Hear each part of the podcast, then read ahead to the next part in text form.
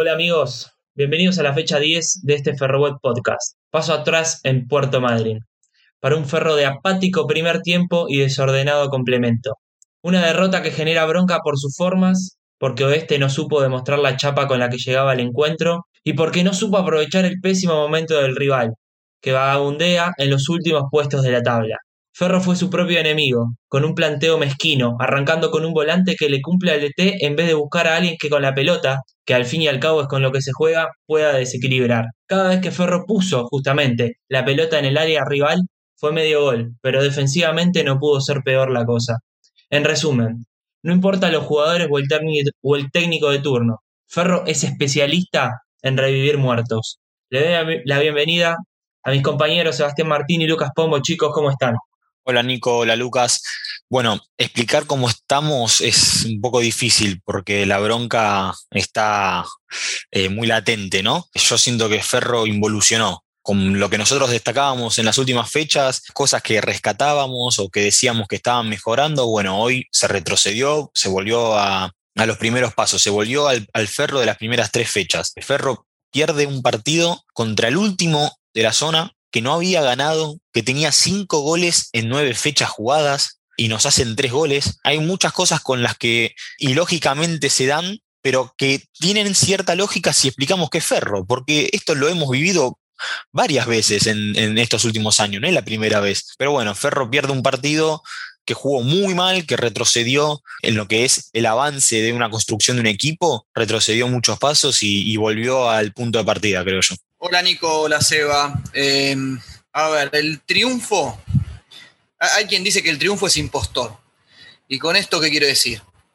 Habíamos tenido una pequeña racha y eso creo que capaz no permitió ver eh, algunas falencias que, tenía el equipo. Más bien no falencias desde el equipo, sino falencias conceptuales. Si Ferro iba a depender de abrir el partido para después generar ofensivas en base al contraataque, cuando el partido no, lo abrís vos eh, y tenés que salir a atacar, te va a suceder esto. No tenés en un repertorio muy acotado, no tenés argumentos para cuando tenés que salir a buscar el partido. Entonces, si no se produce ese episodio donde vos arrancás ganando y después lo podés sostener, Ferro va a sufrir. Entonces, si bien hemos valorado en algún momento que se había encontrado alguna idea, que la idea era esta, y bueno, eh, si no hay plan B cuando el partido no se te da de la forma que se te dieron los partidos anteriores, y bueno, es probable que suceda esto. Ahora, agarrándome de lo que vos decís, Lucas, y, coincidiendo con lo que decís, el planteo es este, la idea es esta de, lastimar vos primero y, y resguardarte. Ahora, ¿Lo haces jugando con Murillo de 8? Está todo bien con la inclusión de, juveniles, pero Murillo no termina de rendir. Entiendo que es un cumplidor 4. Ahora, si vos sabés que vas a tener que, depender de individualidades para el ataque y te vas a meter atrás y, golpear primero y resguardarte, poné un volante de juego. Poné un volante que juegue. Alguien con la pelota gambetee. ¿De qué te sirve que te cumpla tácticamente hacer la banda si no jugamos a la mancha acá? Jugamos con la pelota. ¿Necesitamos que un volante lleve la pelota? ¿Qué vamos a depender de Gallardo, de Rivero y de Tolosa? Yo no lo entiendo. Eso es un problema del planteo del técnico, Nico. Eh, yo eh, a Murillo hoy le voy a valorar que tiene una entrega, creo que es el jugador que más corrió mientras estuvo en cancha de ferro, tiene una rapidez para ocupar los espacios en, el momento que tiene que ocupar, cruza lo ancho, a veces cruza lo largo. Hay un sacrificio. Ahora, si no tenés una idea de ir a buscar el partido, y bueno, ahí sí te sirve Murillo, pero le sirve solo al técnico que tiene esa idea. En ataque no te va a dar nada. Y, creo que ni siquiera le dan la orden de que vaya en ataque. Entonces, ponerlo conjuntamente con Grana me parece que es una especie de, de, superponer. Y yo no creo, yo te diría que hasta capaz le saca alguna virtud a Grana, donde siendo Murillo un jugador donde corre a lo largo de toda la cancha y bueno, Grana capaz que tiene que cubrir más el sector. Ahí hay una, deficiencia del técnico grosera. Por eso no le quiero caer a Murillo, que ya te digo, mientras estuvo en cancha, vos veías que de golpe se iba al ataque, pero cuando había que retroceder, llegaba a tiempo y si de golpe había que, relevar más en el medio, también lo veías tratando de recuperar mitad de cancha. Es muy molesto para los rivales. Pero bueno, eh, ofensivamente no, no, no, no, no tiene, no tiene funciones o no, no se las dan. Igual entiendo a lo que va Nico. Si, si el planteo es yo te, ataco primero, después me resguardo, bueno, poné a jugadores que hagan esa, esa función. Murillo justamente no es para esa función, para atacar primero y después resguardarme. Eh, es casi para, lo contrario. Justamente, como dice Seba, eh, o sea, esto no es una recriminación a Murillo, que creo que ya tiene varios partidos en primera y que deberíamos verle algo más con la pelota si va a jugar de volante y si se formó como 8. Eso aparte, es un correcto cuadro que te va a cumplir. Lo acepto. Pero si vamos a jugar a que los laterales no crucen mitad de cancha y no lleguen al fondo a tirar un centro, los dos volantes tienen que ser de juego, de creación y que den peligro al rival. Si no, estamos jugando con un jugador menos. O sea, para eso, si te vas a acoplar por la banda, armar la, la línea de 5 que insististe en las primeras cuatro fechas y no te dio resultado, pero por lo menos armar otro planteo eh, para amontonar gente en una banda que te clausure una banda para atacar, no porque jugás con dos tanques para abastecerlos y los abasteces a medias, porque ni Gallardo desborda, ni Souto desborda, y por derecha encima no jugás con un volante de juego. Lo que te da la pauta, Nico, es que para mí la idea era un empate, buscar un empate. Si le vas a dar a un Murillo, ya le gané los dos más difíciles, me conformo con un puntito en Madrid y ganarle después a Brown. Exacto. Y, ahí es donde de golpe un error puntual, como porque la verdad la llegada del gol que le abre el partido a Madrid es una impericia de días, e, es una jugada puntual, pero se te queman todos los libretos, incluso para el empate, porque ya no estamos hablando de si Ferro tiene ambición de ganar, entonces tiene que ver si llega a ser el primer gol, como decíamos en la introducción. Ya inclusive hasta para el empate te sale mal. Eh, lo cual, retomo, no... Eh, no es que se perdió una idea o se, contradice con lo que hizo antes, nada. Es verdad, salió mal lo que se había, sí, como decís, Lucas, salió mal lo que se preveía. Se está evidenciando lo que, eh, a lo que, se está evidenciando lo que decíamos los podcasts atrás, diciendo, si vos no vas a abrir el partido, si no aparece ese episodio, esa puntualidad, esa eventualidad que te abre el partido, estás muy cerca de lo que te pase lo que te pase hoy. Entonces, ya te digo, que con tres victorias el técnico no haya tomado el tiempo para agarrar y decir, bueno, vamos a buscar alternativas o yo ya sé que tengo este piso, bueno, quiero ver cómo hago para ataque, porque cuando tuvo que salir a buscarlo hizo algunos cambios, pero la verdad que salvo el peso propio que tiene Brian Fernández para provocar algo, después no hubo una idea en ataque que vos decís, bueno, me la tengo que jugar un poquito, vamos a ver qué sale. No salió nada. A mí lo que me sorprende enormemente es la decisión del, DT de sacar a Maidana, que entiendo que tal vez por momentos no le cumple, es verdad. Es, es un jugador lagunero que con sus individualidades genera mucho peligro. Ahora que no vaya ni al banco, o sea, esas, ese tipo de decisiones son las que me hacen sorprender.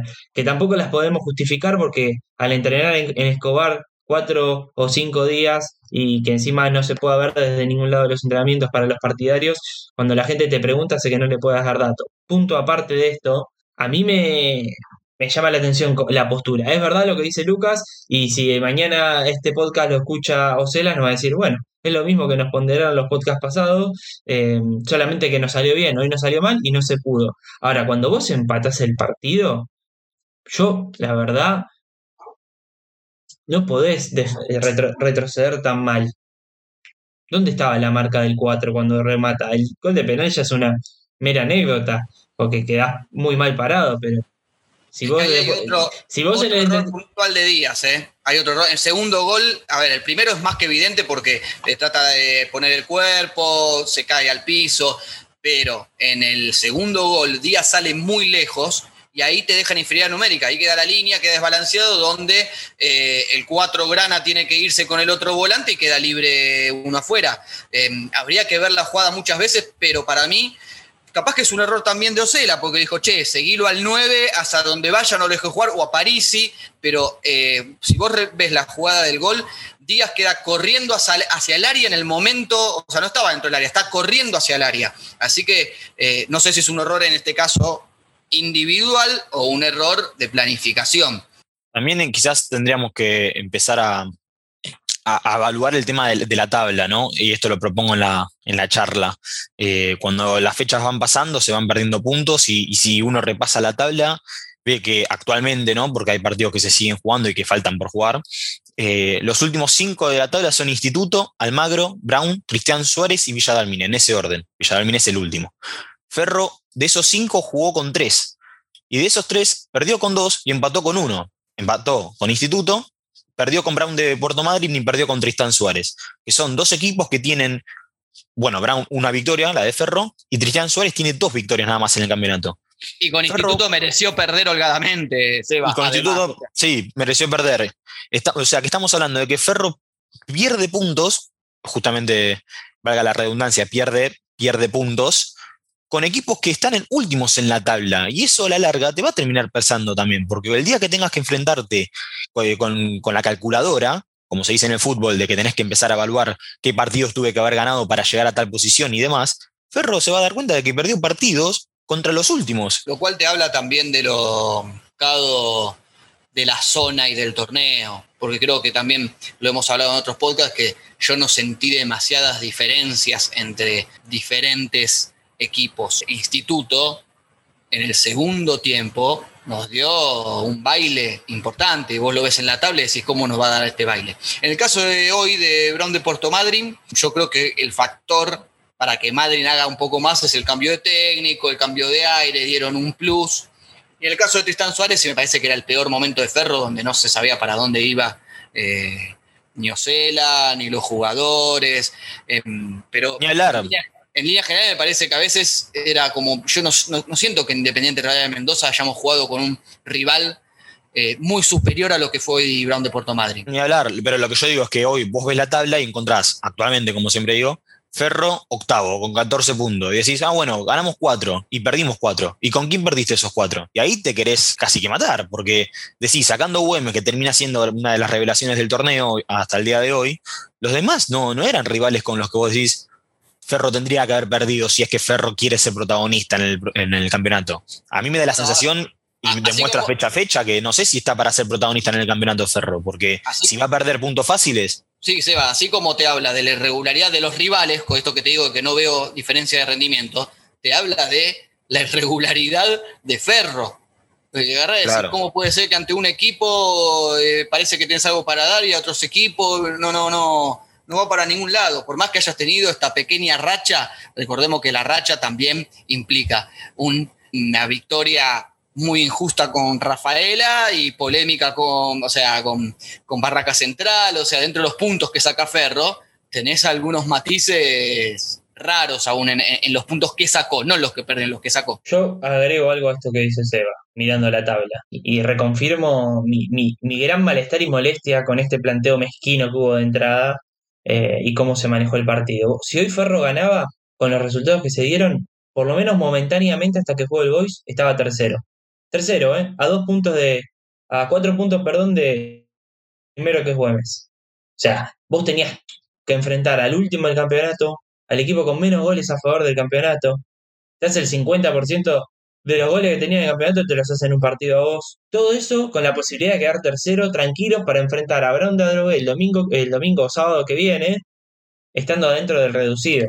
Y te agrego, y, sacar, y, perdón, y empezaba a sacar chapa, empezaba a decir, sí, tengo jugadores importantes, tengo mejor plantel que el campeonato pasado y voy a ser candidato. Y te agrego, Nico, eh, Atlético Rafaela empató 2 a 2, que era un rival que venía muy parejo en la tabla con Ferro. Santa Marina empató 2 a 2 con Santelmo, Brown de Drogué perdió 1 a 0 con Morón. Es decir, si había un partido que Ferro tenía que sumar era este, contra el último de la tabla, que no había ganado, y cuando los demás también jugaron para Ferro. Bueno, figurita repetida de que cuando todos juegan para Ferro, Ferro no juega para Ferro. Si me tengo que quedar con algo, a ver, estamos rascando la olla, ¿no? Y pensando también en el partido, en el partido que viene. Sin intervenciones, vamos a decir, contundentes, me parece que un 3 jugando de 3 es mejor que Souto, no por Carla Souto, pero me parece que un 3 con perfil te suma más para ese pase que a veces eh, Ferro muchas veces trata de subir la pelota por los laterales, ¿viste? un pase sobre la banda, me parece que te ordena un poquito más. Yo no sé por qué siempre, debe ser porque Souto no ha defraudado en sus intervenciones, pero me parece muy forzado haber puesto a Souto de 3 teniendo tres naturales. Me parece que Balbi, que en la anterior aparición no me había dado tan buenas sensaciones, creo que lo prefiero que, que juegue un jugador con, con, el perfil correcto. Después lo otro positivo, aún también sin ser eh, su mejor tarde, eh, Brian es distinto, perdió muchas pelotas, no fue su mejor versión, pero estamos hablando de que de golpe te saca ese disparo que te genera una, una chance. En, el, hay otra jugada que va de contra que no logra dar el último pase a Tolosa. Te generó dos jugadas en los primeros 10 minutos, 5 minutos, me parece, si no me equivoco, de, del segundo tiempo cuando entra, con lo cual todavía tenemos ese, ese plus que hoy no lo pudimos terminar de usar, pero me gustaría verlo de local, ¿no? Hay que ver si se anima de local a no sacar porque no quiso sacar el doble 9, lo saca en el segundo tiempo. Hay que ver si se anima a poner lo que hoy fue Murillo, poner a un Brian Fernández. Me parece que es ambicioso, pero me parece necesario también porque tenés que buscarle algún argumento al ataque y no me parece que sacar un 9 sea una posibilidad.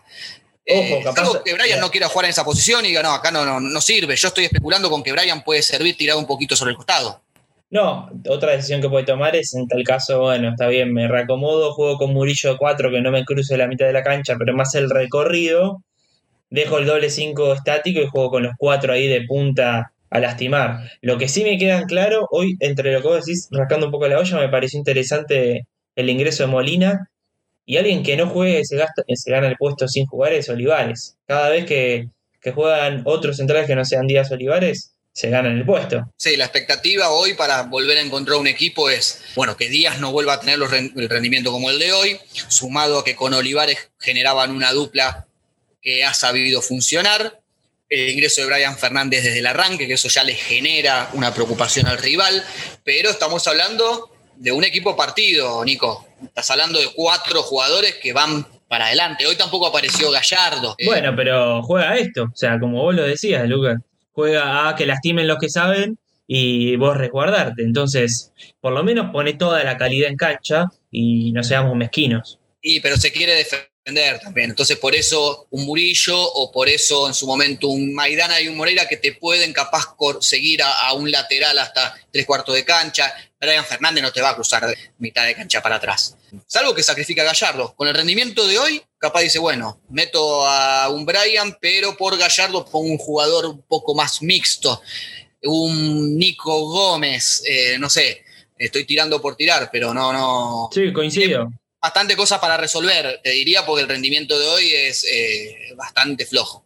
Si queda algo más para rascar en la olla, eh, si me lo permiten, quizás Osela también se pueda agarrar, esto es más por un lado no tanto futbolístico, sino más de confianza, la cantidad o la efectividad que tuvo al sacar puntos de local, que no tuvo de visitante. Bueno, pero de local se hizo fuerte, quizás es una es una carta que tenga bajo la manga Usela de decir, bueno, nos hacemos fuerte de local, viejo. Sí, eso es verdad. Sacó 10 de 12, así que habrá que ver. Ahora se viene Brown de, de Adrogué, perdón, Brown de Adrogué, que hace dos que no gana y en la última fecha cayó 1 a 0.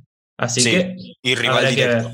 Sí, es uno de esos rivales que primero vos lo pasas, si ganás, lo pasas en la tabla y te acomoda, te reacomoda ante, un, ante una derrota que, que por lo menos para el hincha fue, fue inesperada. Veremos qué pasa durante la semana. Nos reencontramos la semana que viene, el fin de semana que viene, con la fecha 11 de este Ferrobot Podcast. Muchas gracias.